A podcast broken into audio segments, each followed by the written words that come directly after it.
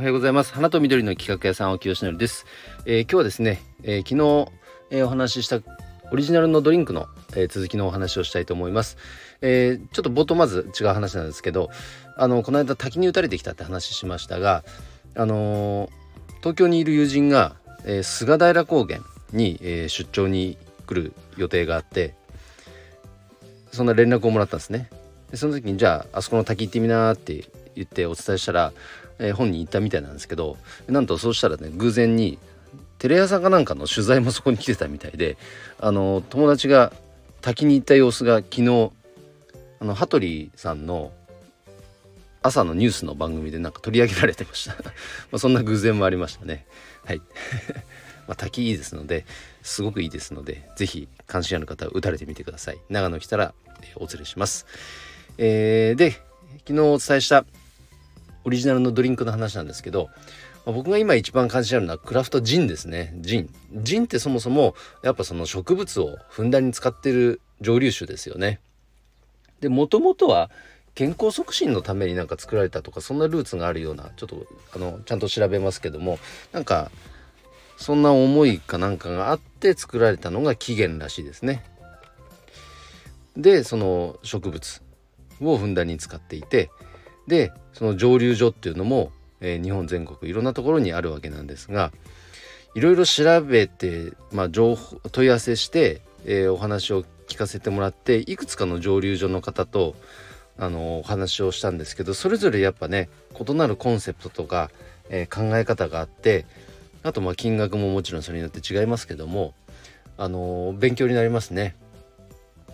なんか本当に何だろうな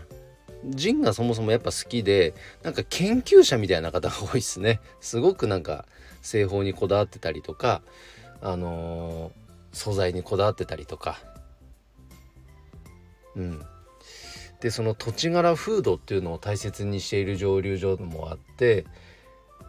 あのー、僕もその調べてる中で初めて知ったんですけど新潟県の上越市っていう長野県から比較的ねもうほどほど近い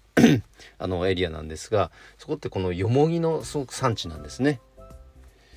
でその発酵文化とかそういうのがすごくあるそういったものが地域に根付いてるエリアらしくて、えー、そこを拠点に、えー、ジンを作ってる蒸留所なんかもあったりとかあなるほどないろいろ地域柄あるんだなっていうのは勉強になってます。でその中で大体のその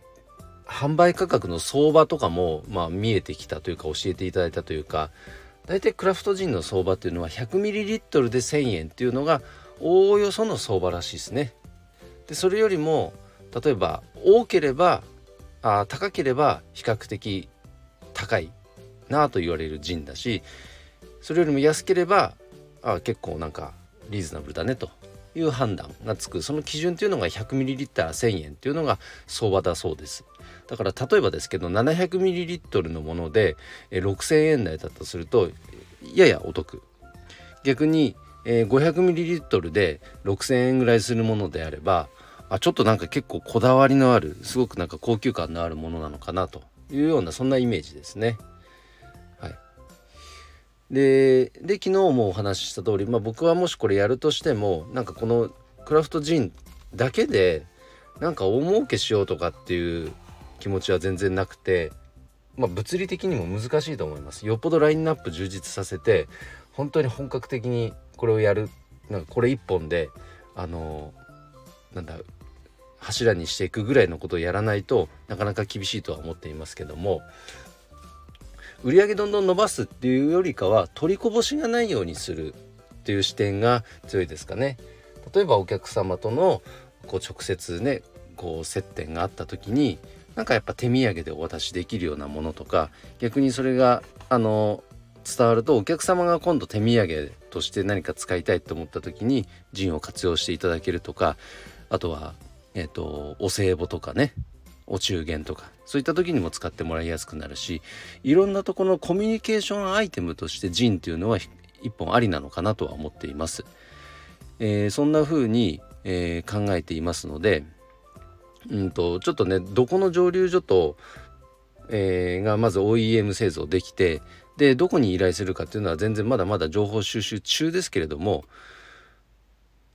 あのちょっとね楽しくなってきましたねこの辺がね。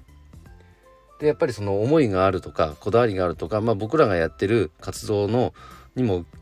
共感いただけるとかそういったところが合わさったところと最終的にはタッグを組んでなんか OEM という形で、えー、提供できたら嬉しいかなと思っていますのでこの点についてはまた、えー、進捗報告したいと思います、えー、ということで今日はですねあのオリジナルのドリンク、まあ、クラフトジンですね僕が特に注目しているのは、えその、え進捗についてお話をさせていただきました、えそれでは今日もの配信は以上で終わります。今日も一日頑張ろう。青木よしのりでした。バイバイ。